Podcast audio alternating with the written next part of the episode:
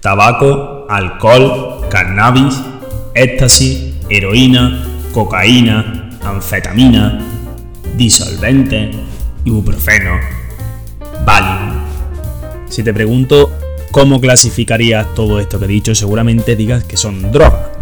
Pero ¿qué pasa si te digo videojuegos, teléfonos móviles, fiesta, diversión? ¿Los clasificarías también dentro de las drogas? Pues hoy, en este episodio, vengo a hablar sobre las drogas, la sustancia adictiva, qué es una droga, qué no es una droga, y también cómo afectan estas al cerebro.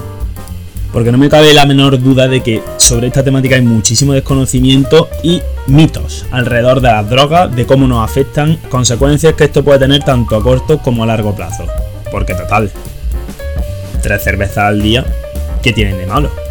Pues bien, querido, querida, de esto vamos a hablar hoy, porque no tiene por qué ser siempre malo tomarse tres cervezas diarias. De hecho, hay muchas personas que se lo toman y no es una adicción la que tienen hacia esta sustancia, que es el alcohol, sino que esto está relacionado con muchos otros factores que voy a ir comentando. Así que te doy la bienvenida a este episodio, que espero que sea de tu interés y así que lo compartas con tus amigos porque voy a hablar de algo bastante interesante y que influye a gran parte de la población. Para empezar quiero dibujar una línea importante entre lo que es una droga y lo que no es una droga. Una droga es una sustancia natural de origen vegetal o animal o sintética, como puede ser la metanfetamina que todos hemos visto en Breaking Bad, que se emplea en química o en tintorería o en farmacia o en medicina, como también son, por ejemplo, la toseína. Y el kit de la cuestión y lo más importante de esto es que esta sustancia es utilizada con la intención de actuar sobre nuestro sistema nervioso, con el fin de potenciar el desarrollo físico o intelectual, de formar más sinapsis entre las neuronas y de alterar el estado de ánimo o de conciencia para experimentar sensaciones que por nosotros mismos serían muchísimo más difícil de evocar. Es decir, las drogas son básicamente facilitadores. Y por último, pero ni muchísimo menos menos importante, estas drogas pueden crear dependencia o tener efectos secundarios muy indeseados. Cansancio, fatiga, estrés crónico, insomnio, etcétera, etcétera, etcétera, etcétera. Me podría tirar así 10 minutos de episodio y se me alargaría demasiado. Porque además estos efectos dependen del tipo de droga y del tiempo de consumo de esta droga. No es lo mismo una persona que ha consumido alcohol que una persona que ha consumido cannabis y no es lo mismo una persona que ha consumido un año o que consume ocasionalmente que una que consume 10 años. Ahora, una persona que ha consumido 10 años es más adicta que una persona que lleva consumiendo un mes. No tiene por qué.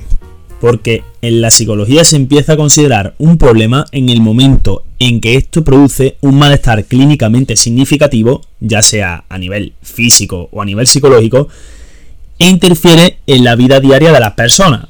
Por ejemplo, deja de ir al trabajo, deja de cuidar a su familia, deja de cuidar a su perro, etc.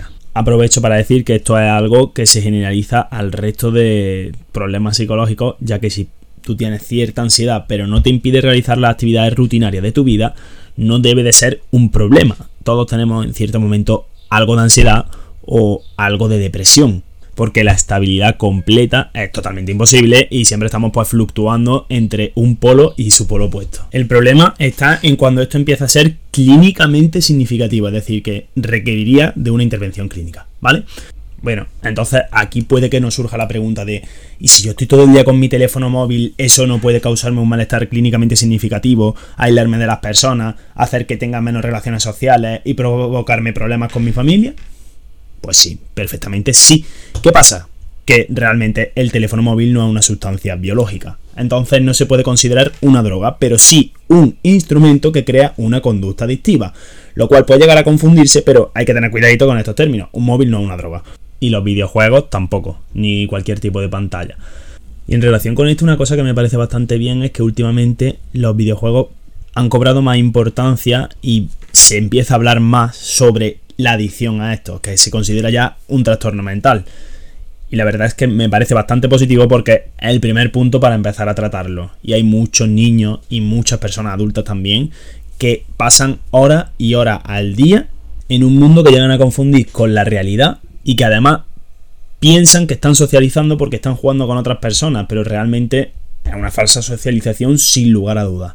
¿Y qué podemos hacer en el caso de que veamos que un familiar nuestro o un amigo es dependiente de las tecnologías, en el sentido de que ya está empezando a apartar otras cosas de su vida para a lo mejor jugar a los videojuegos o estar con el móvil o estar socializando por WhatsApp cuando realmente está dejando de socializar en persona. ¿Qué podemos hacer? Lo que yo recomendaría es intentar hacerle tomar conciencia, porque si esa persona no piensa que eso sea un problema, es muy difícil que tome la decisión de cambiarlo. Si vemos que esto ya nos sobrepasa y es muy difícil hacerlo por nuestra cuenta, es la hora de llamar a un profesional, porque es algo bastante complejo cómo se modifica el cerebro cuando tenemos una adicción. Y ahora ha llegado ya el momento de hablar más en profundidad sobre las drogas, lo que afecta a nuestro sistema nervioso. Las drogas han existido básicamente desde los albores de la humanidad, desde el inicio de los tiempos, pero no han llegado a ser comprendidas hasta muy recientemente. ¿Por qué? Porque hemos desarrollado las técnicas de neuroimagen que nos permiten ver las reacciones del cerebro en tiempo real y también ver fotografía de cómo tenemos nosotros las estructuras cerebrales. Esto ha sido un avance increíble para la ciencia. Así como también otras herramientas como los test neuropsicológicos que nos ayudan a evaluar la deficiencia de diferentes zonas de nuestro cerebro. O sea, por una parte tenemos la neurociencia cognitiva, que son las imágenes, básicamente. Se puede desarrollar muchísimo más. Y después tenemos la neuropsicología, que son las baterías de test y la interpretación de las mismas. Aquí lo he explicado muy sencillito, pero en realidad cuando estás estudiando la carrera de psicología es un poquito más complicado de entender y cuesta un poquito más.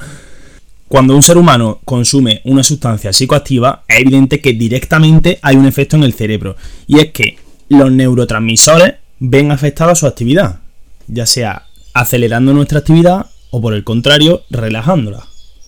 Además, hacen un efecto muy fuerte en nuestro sistema de recompensa y en nuestras vías dopaminérgicas que están relacionadas con este y que está súper, súper, súper hilado con la creación de nuevos hábitos. Es decir, nosotros recibimos una recompensa del exterior, por tanto, nos van a dar más ganas de volver a repetir esa conducta de consumir una droga.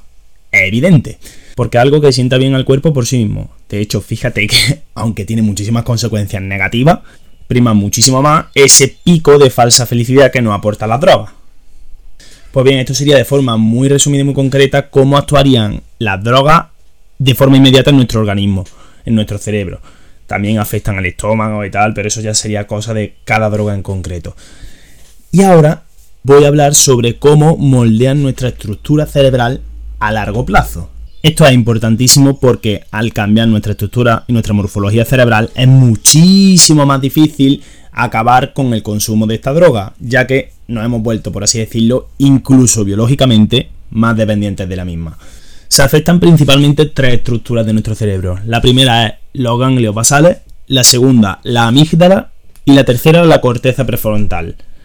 Los ganglios basales son la parte de nuestro cerebro que está relacionado con la motivación, es decir, el circuito de recompensa del que te acabo de hablar. ¿Qué pasa? Que esto está relacionado con la actividad sexual, la actividad de alimentarse, actividades primarias del ser humano, que se ven mermadas y como que cobran menos importancia que la actividad de consumir. Por eso es muy común que personas consumidoras empiecen a experimentar insatisfacción con la vida o insatisfacción laboral, desmotivación y una tristeza muy grande que puede derivar en una depresión clínica perfectamente. Después tenemos la amígdala, que es como una bichuelita que tenemos aquí muy pequeña en el cerebro, pero sin embargo tiene una de las funciones más importantes, porque es la encargada de proporcionar la sensación de miedo y de ansiedad a nuestro cuerpo. ¿Qué pasa? Que cuando consumimos, nuestra amígdala se vuelve mucho más sensible de lo que era antes, de manera que ya no se consume la droga para lograr el estado de euforia o de felicidad falsa, sino para aliviar temporalmente el malestar lo cual también sería uno de los puntos diferenciadores entre una persona que tiene un consumo ocasional y que no es dañino y una persona que tiene una adicción. Y después, por último, la última parte que se ve afectada es la corteza prefrontal, que es la parte de nuestro cerebro que se encarga de pensar, planificar, resolver problemas y tomar decisiones, además de controlar los impulsos o inhibirlos. ¿Qué pasa? Que cuando esta parte está afectada, controlar el impulso de volver a tomar la droga es mucho más difícil. Entonces, como resumen, si nuestro cerebro ha sido morfológicamente adaptado al consumo de la droga, es mucho más complicado dejar de consumirla. Por lo tanto, la conclusión que saco de esto y que podemos sacar todos es que si una persona está consumiendo, el mejor momento para dejarlo era ayer. Y el segundo mejor momento es ahora. Porque mientras más tarde, peor. No solo porque va a ser más complicado dejarlo, sino porque también el resto de tu cuerpo se va a seguir deteriorando, tus relaciones se van a seguir deteriorando y al final todo se va a ver afectado por una única sustancia o un conjunto de ellas. Las funciones ejecutivas están relacionadas con nuestro futuro, con planificar, organizar y con tener flexibilidad cognitiva ante los sucesos negativos también que nos pasen y también para poder integrar los positivos, aprender de todo y saber más o menos ir adaptándonos al medio. Es algo que las drogas van a dificultarnos a un nivel extremo. Eso he querido destacar tanto la importancia de la corteza prefrontal, la amígdala y los ganglios basales, que son las principales estructuras que se ven dañadas cuando se produce un consumo reiterado. Además, para llevarlo un poquito más a tierra, me gustaría hacer un hincapié en una idea que saqué de un vídeo de una charla que vi hace muy poco, en el que se habla sobre la importancia de hablar abiertamente, tal como yo lo estoy haciendo ahora, y como lo podría hacer tú también, sobre la adicción. Porque ya se ha empezado a considerar esto como una enfermedad mental. Sí, parece ser una etiqueta como muy demonizadora, pero no es así, porque una enfermedad es todo aquello que se puede tratar. ¿Por qué se considera una enfermedad mental? Pues porque se ha descubierto, hace no tanto, ¿eh? Que es algo que causa daño físico en el cerebro, en nuestro cuerpo. Igual que una diabetes puede causar daño en el páncreas y un cáncer puede causar daño en cualquier parte del cuerpo mediante la proliferación de las células, también una adicción causa daño en nuestro cuerpo, esta vez en nuestro cerebro. Y la verdad es que me parece un tema muy interesante y también sinceramente creo que es un tema del que hay que quitar mucha mierda encima. Y digo esto porque hay muchísimo estigma hacia las personas que consumen drogas y que están metidos dentro del mundo de las adicciones. ¿Por qué? Pues porque se les suele considerar personas débiles, que no pueden controlar lo que hacen, que no tienen control ni siquiera sobre su vida. Y sinceramente creo que no se debería de jugar así tan a la ligera, porque hay tanta falta de conciencia sobre esto y tantas personas que piensan que a lo mejor lo que están haciendo no es malo. Por eso la conciencia es lo primero y después tomar la decisión de cambiar.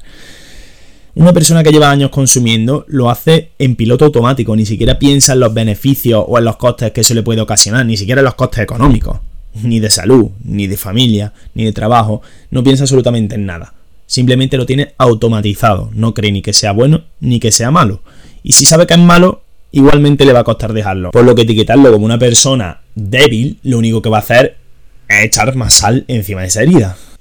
Hay infinitas situaciones en las que una persona puede empezar a consumir. Y todavía se está estudiando cómo se da este proceso de transición de no consumidor a consumidor. Y creo que no está bien jugar a una persona porque no conocemos su situación. Y con esto no quiero justificar que alguien empiece a consumir droga. Simplemente quiero decir que no es la mejor forma de ayudar. Que al fin y al cabo es lo mejor que podemos hacer como seres humanos, ayudarnos unos a otros, ¿no? Y mi forma de ayudar a personas que quieran ayudar a otras personas es transmitir esta idea. Si una adicción, ya sea al alcohol, a la marihuana, a la cocaína o a la droga que sea, es considerada una enfermedad, esto va a permitir hacer un mejor diagnóstico de la misma, porque si no una enfermedad no se puede diagnosticar. De esta forma también se va a poder prevenir mejor, conocerla, tratarla y en el caso de que el tratamiento sea efectivo, que esto será algo que se vaya determinando con el paso del tiempo y la experimentación, curarse esta enfermedad. Pero lo primero es considerar que se tiene un problema. Si fumar dos porros de marihuana después del trabajo para escapar de los problemas laborales o de los problemas familiares no es considerado un problema, creo que ese precisamente es el primer problema a resolver. Hacer un cambio de creencia. Y bueno, hasta aquí el episodio de hoy. Espero que te haya resultado interesante, que haya aprendido cosas nuevas. Si es así, como siempre, te pido que lo compartas con tus amigos, con tus familiares, con quien tú quieras. Y nada más, nos vemos la semana que viene con otro episodio por aquí. Y te mando un abrazo gigante y muchísimas gracias por escucharme como siempre. Y hasta luego.